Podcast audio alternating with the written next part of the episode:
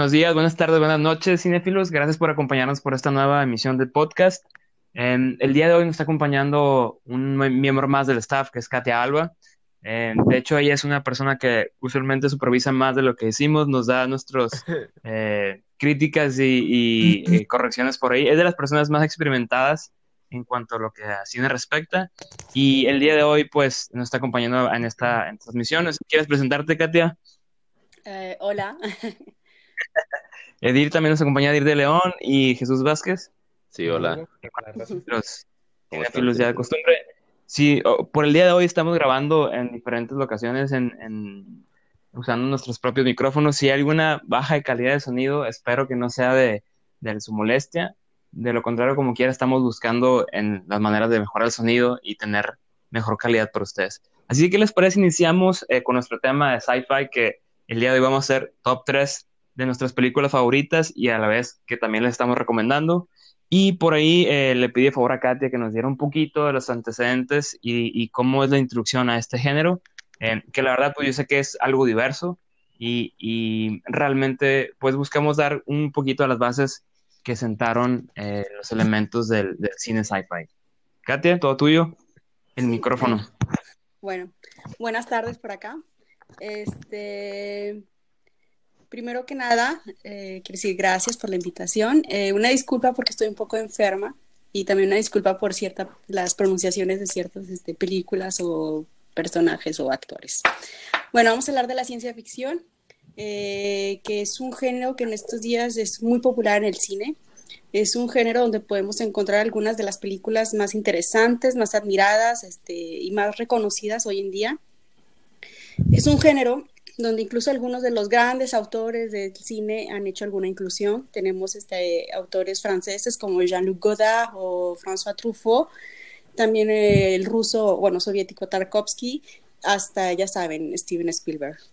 Eh, pero esto no siempre fue así. De hecho, eh, si bien la ciencia ficción ha estado presente desde los inicios del cine, por ejemplo, con Viaje a la Luna de Georges Méliès, durante muchos años la ciencia ficción Tal vez debido a la falta de medios quedó muy relegada al cine de serie B, con algunas notables excepciones, por ejemplo, Metrópolis de Fritz Lang, que fue una es una película muda alemana. Sin embargo, la ciencia ficción, debido a la extensa variedad en la que se puede trabajar, es decir, gracias a los subgéneros que tiene, a los estilos estéticos eh, que han florecido dentro del género, ofrece un campo muy ilimitado para la creatividad, porque en el cine de ciencia ficción tenemos muchas cosas, desde distopías hasta filmes de superhéroes, que son también ciencia ficción. Tenemos la hard science fiction, que es este, más como realista. Tenemos space operas, como Star Wars, o los mundos postapocalípticos, como en eh, Mad Max. La ciencia ficción podríamos decir que es un cuadro en blanco donde las posibilidades son infinitas para el director. Y hay una, hay una frase que viene en un libro que se llama Cine de Ciencia Ficción, que dice que la ciencia ficción puede ser vista como un poderoso barómetro cultural de nuestros tiempos. Mm, perfecto. Entonces, Gracias por tu información. De hecho, tengo una duda que te bueno, mencionaste cine de serie B. ¿A qué, qué significa eh, cine de serie B? ¿Como de, menor presupuesto o de menor? Son de películas de mucho menor presupuesto sobre todo, por ejemplo, este Jack Nicholson, él, él hace muchas películas de serie B antes de hacerse conocido. Hay un mm, director que se llama Corman, no me acuerdo su nombre, Roger Corman, creo. Son películas de bajo presupuesto, este, y sobre todo de géneros este, como terror o ciencia ficción, donde se ven, tú sabes, se ven los cables cuando hay naves espaciales volando y así. Sí. Entonces, sí. debido al presupuesto, este, pues casi todas las películas de ciencia ficción estaban en de ese lado. Y de hecho, lo que también quería mencionar es de que ese cambio de serie, de películas de serie B cambió en los años 50, porque se empezó a dar más seriedad a las historias. Hay, hubo muchas cosas, de, hay muchas cosas de la historia que le dan eh, en el contexto que han ayudado ese cambio y sobre todo la película que más ha influenciado para que la ciencia ficción sea considerada hoy en día como un género donde puedes encontrar cosas como importantes es 2001, eh, Odisea del Espacio, hecha en 1968, o bueno, que salió en 1968 y hecha por Stanley Kubrick. Y bueno, ya los dejo. de, hecho, muy buena introducción. Yo creo que eh, muchas cosas, aprendimos muchas cosas ahorita en estos tres minutos. Y la verdad es que, digo, hablando también de eso, ahorita platicamos acerca de una definición. Creo, creo que es, es, es, difícil como delimitar el cine de ciencia ficción, porque como la Katia mencionaba ahorita mismo, la imaginación pues, pues no tiene un límite en sí. Y la verdad es que lo que sí podemos mencionar es que vemos elementos que pues usualmente se presentan. Vemos usualmente conflictos sociales conjugados con tecnología, una visión del futuro, que ese es un, elemento pues importante, y también eh, vemos cómo hay a veces rollos filosóficos que se plantean, ¿qué pasaría si la tecnología fuera de esta manera? ¿Qué pasaría si los humanos nos encontramos en esta situación eventualmente? ¿Cómo sería la sociedad? ¿Cuáles serían, cuáles serían los valores que imperarían? ¿Cómo sería nuestra cultura? Em, creo que hay muchos elementos que, podemos eh, encontrar como, eh, denominadores comunes. Y bueno, ¿qué les parece? Ya iniciamos con nuestra recomendación. Y yo creo, y me gustaría introducir ah, para que ya empiece a participar, Héctor, si podrías comentar, comentarnos acerca de tus películas favoritas. Bueno, te pediría que iniciaras con una y, y, qué les parece si luego brincamos así el siguiente y el siguiente y así vamos de uno, uno en uno. Bueno, ahorita que hablaban de las películas francesas, la primera que elegí, este, de las tres, fue El Planeta Salvaje, que también es de, de Francia, en 1973. Y ahorita mencionaban los problemas este, sociales. Estas no es tanto sociales, sino eh, dos sociedades entre sí, donde había unos seres que tenían como mascotas a humanos. Pero dentro de esos humanos, varios se relegaban y se iban y creaban su propia sociedad. Entonces, hablaba mucho sobre la pelea entre ambos o el, de las dos sociedades entre sí, a través de la opresión, el incierto y pues bueno, eh, del destino que se van a enfrentar. Lo que me gusta de esta película es que, una, por ser de 1973, las, las imágenes o la película en sí está muy bien hecha, me gusta bastante y es muy surrealista, o sea, me gusta, me gusta que sea eso, porque te deja pensando este, bastante, o sea, no, no sé, y, ¿Alguna escena? Está muy loca. ¿Alguna escena, que te haya gustado? ¿Que te recuerdes? Sí, te empiezan a meditar, este, sobre todo los adultos, como que es su manera de entretenimiento, aparte de ver pelear a los humanos o, los homs. Este, cuando empiezan a meditar, todo su cuerpo cambia. Este, está bien bizarro eso, está bien raro. Y pueden tener, o sea, se hacen como que hilitos y luego cambian de colores y no sé, parecen cuadros pintados, pero uno tras otro. Está, está muy, muy chido. Tengo entendido, Héctor, esta película es animada, ¿verdad? Es animada, así es. Sí. Pues bueno, esa sería la primera. Punto muy importante mencionar porque yo me estaba imaginando algo totalmente distinto, ya que no conozco la película. Gracias por la previsión, de hecho, Edir. Sí, sí, sí, de hecho. Si, continúas, Ah, Estoy viendo las imágenes y parece el diseño de las ilustraciones, parece, ¿han visto los Monty Python? Parecen ilustraciones de Terry Gilliam. Son súper surrealistas, muy años sí, está, muy chido. eso me gusta mucho de la, película. Pone que no tendrá un, un buenísimo guion, pero todo lo demás, todas las ilustraciones están geniales. ¿Nos puede repetir el nombre de la película, Héctor? Para... Planeta Salvaje. Planeta Salvaje. En francés, a ver si me corrige Katia, es la Planète Sauvage. La Planète Sauvage. Sí. Ah, porque... Primer error en pronunciación, gracias Héctor. Algo interesante, bueno, que no, no, mencionamos es que nuestra compañera amiga Katia, ella se encuentra en Francia. Ahorita así es. Ella vive allá actualmente. Ah, ahora sí que expliqué, hola, señor francés, ¿verdad? bueno, ¿quién sigue? Edir, vamos, vamos con Edir, este, vamos a ver qué nos trae preparado. Ok, este, pues yo voy a dar un salto muy diferente a lo que comentó Héctor ahorita en su película.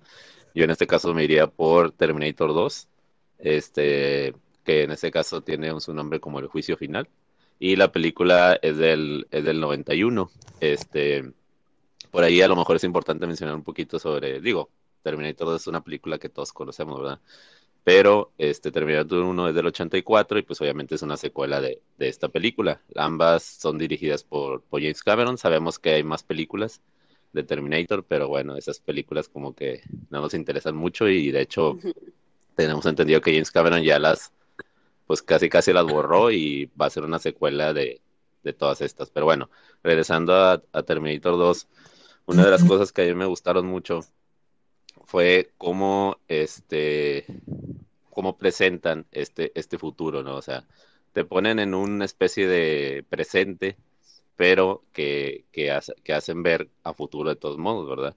Este, a mí me, gusta mucho la introducción porque, bueno, eh, si ustedes vieron la 1, eh, Arnold Schwarzenegger pues era el, villano, por decirlo así, o era el T-800 que estaba siguiendo a, en este caso a Sarah Connor, que en la, en la primicia de la, de la película 1.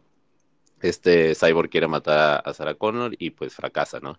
En la 2 ahora cambia Skynet, que se llama esta inteligencia artificial. La idea es ahora matar a, a John Connor, ya que fracasó al tratar de matar a, a Sarah.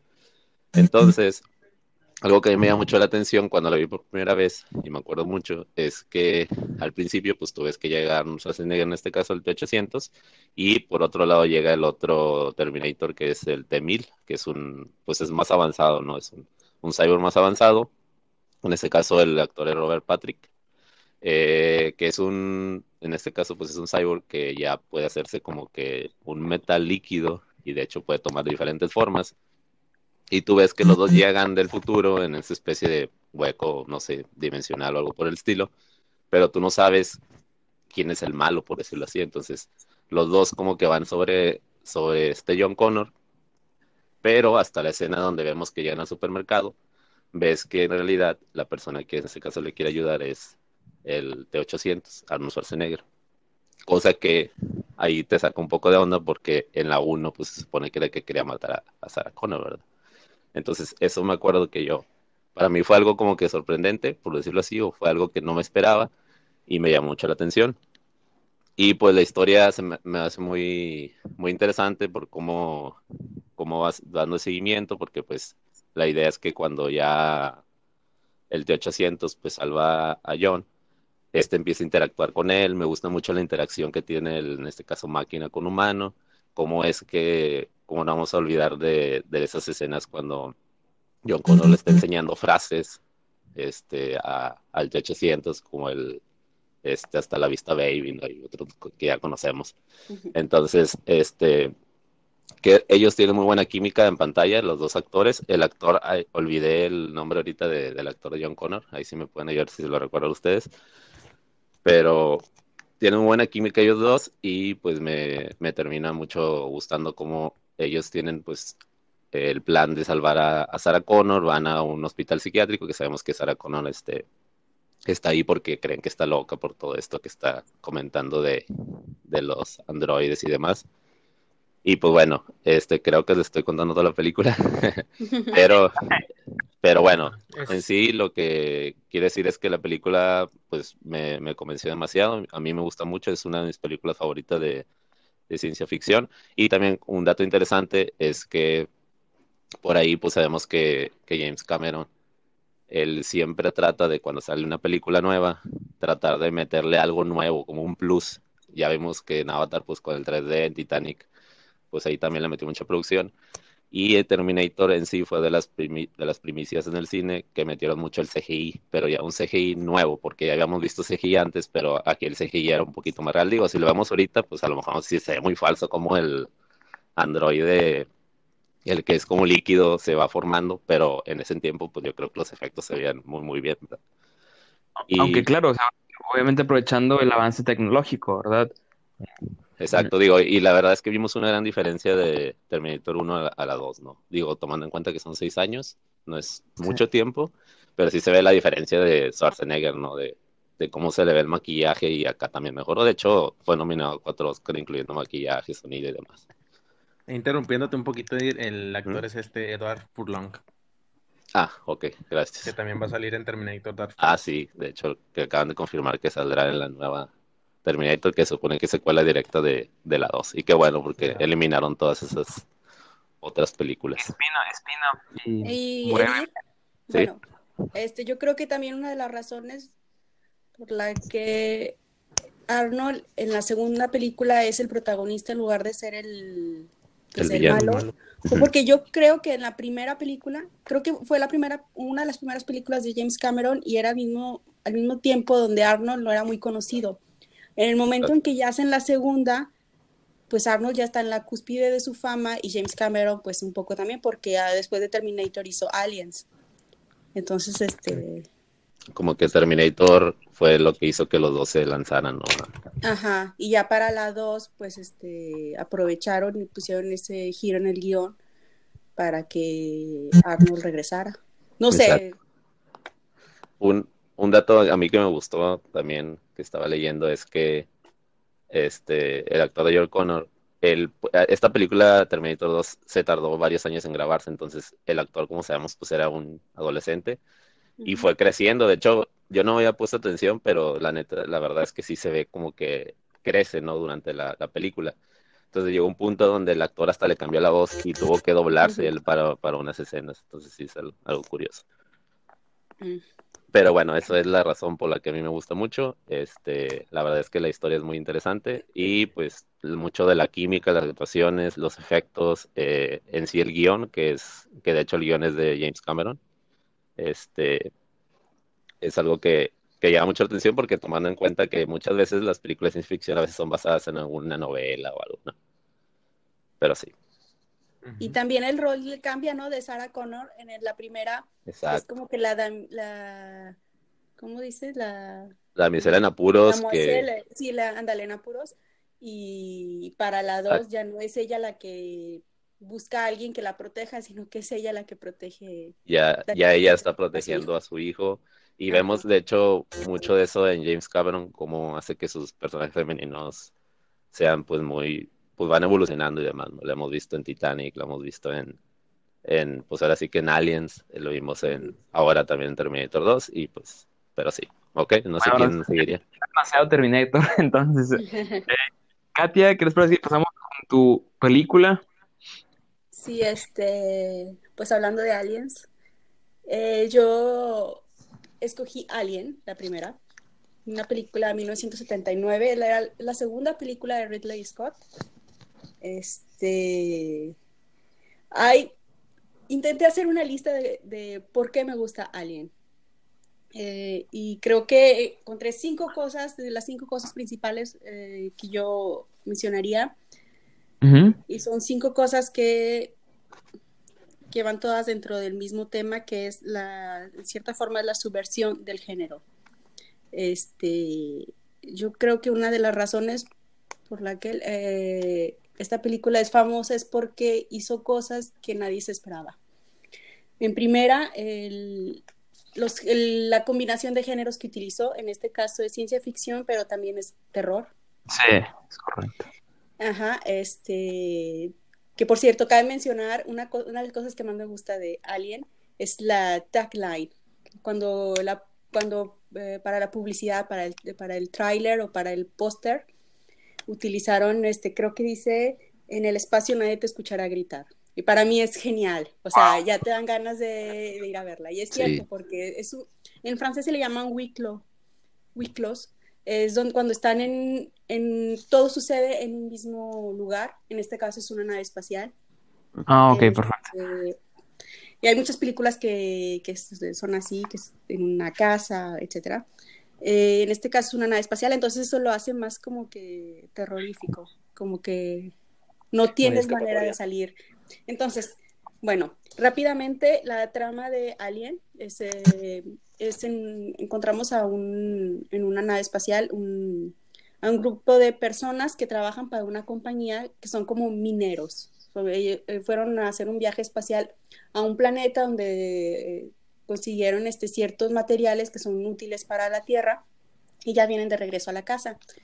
Entonces, en el viaje de regreso, se despiertan y ellos piensan que ya están por llegar a la Tierra cuando se dan cuenta que en realidad los despertó la, la computadora central de la nave, los despertó porque recibieron una señal de auxilio. Llegan al planeta donde alguien necesita auxilio y es cuando todo se desencadena.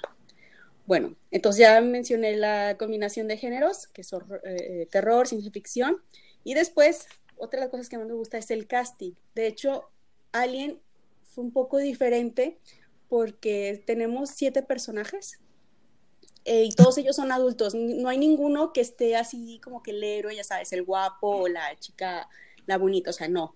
Aquí están todos así vestidos como que bien fachosos y todo, este, porque se acaban de despertar, vienen de trabajar, eh, no se preocupan por cómo están vestidos.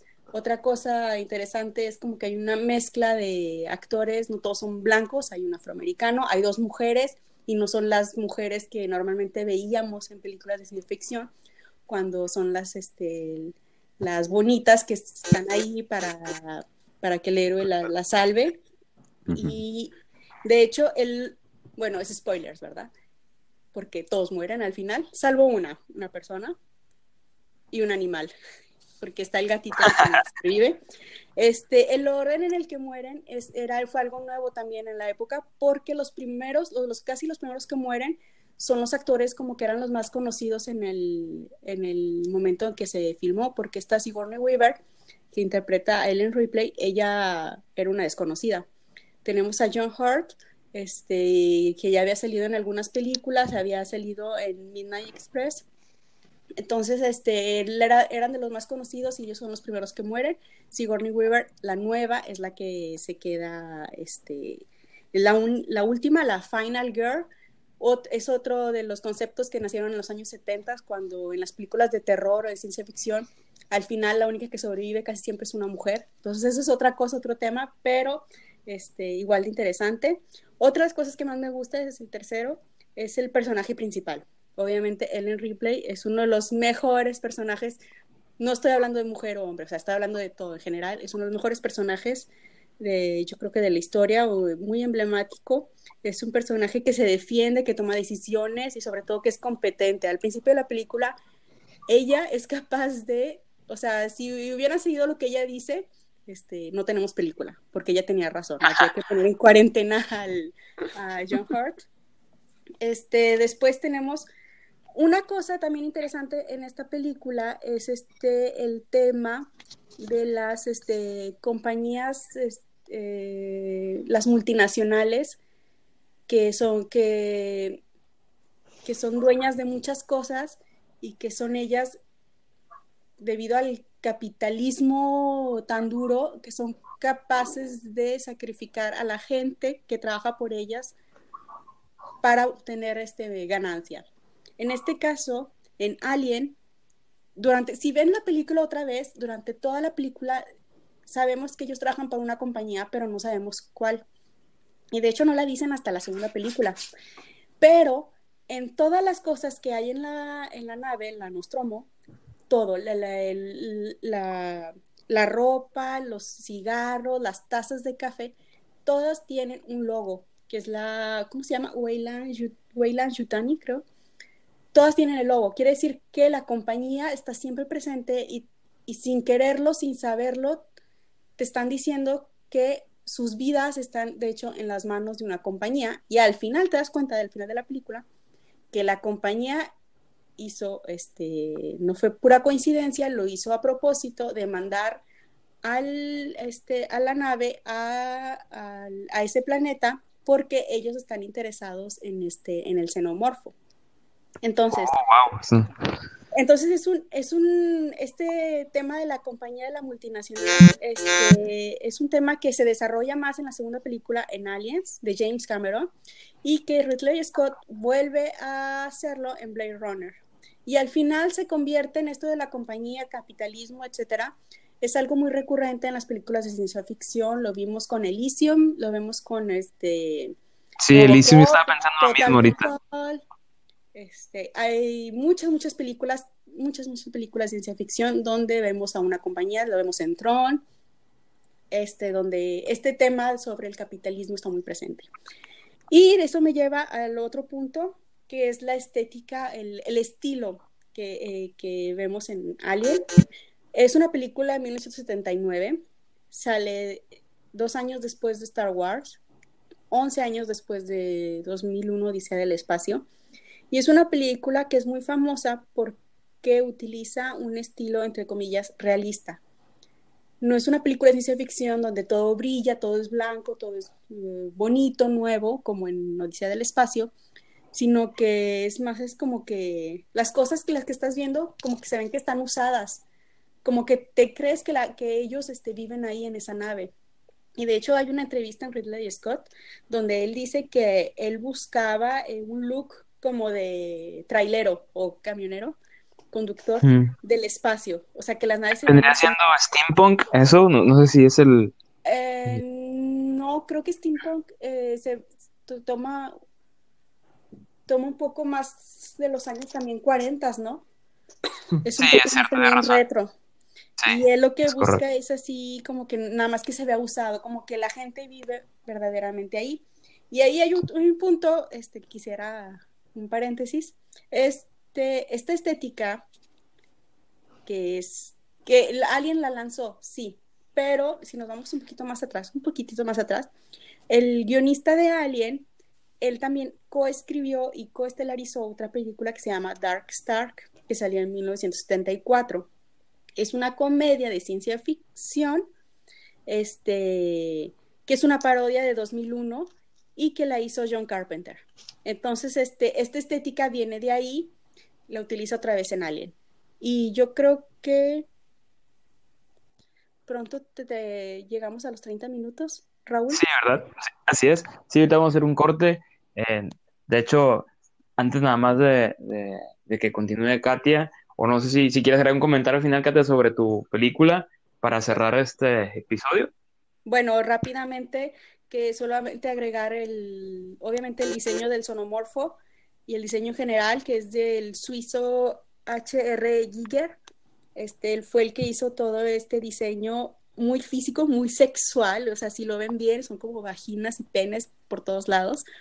Es como que piel, huesos, es como viscoso, todo este, algo súper nuevo y que eso ayuda a darle como que otra dimensión a la película. Y por mi parte creo que es casi todo lo que quería mencionar de Alien, de las razones por las que me gusta. Gracias, Katia. Y bueno, por esta vez vamos a hacer un pequeño corte. Acompáñenos a nuestro siguiente episodio donde vamos a continuar haciendo nuestras recomendaciones de cine sci-fi. Y espero que les haya gustado esta primera parte. Un saludo y nos vemos en un momento. Bye.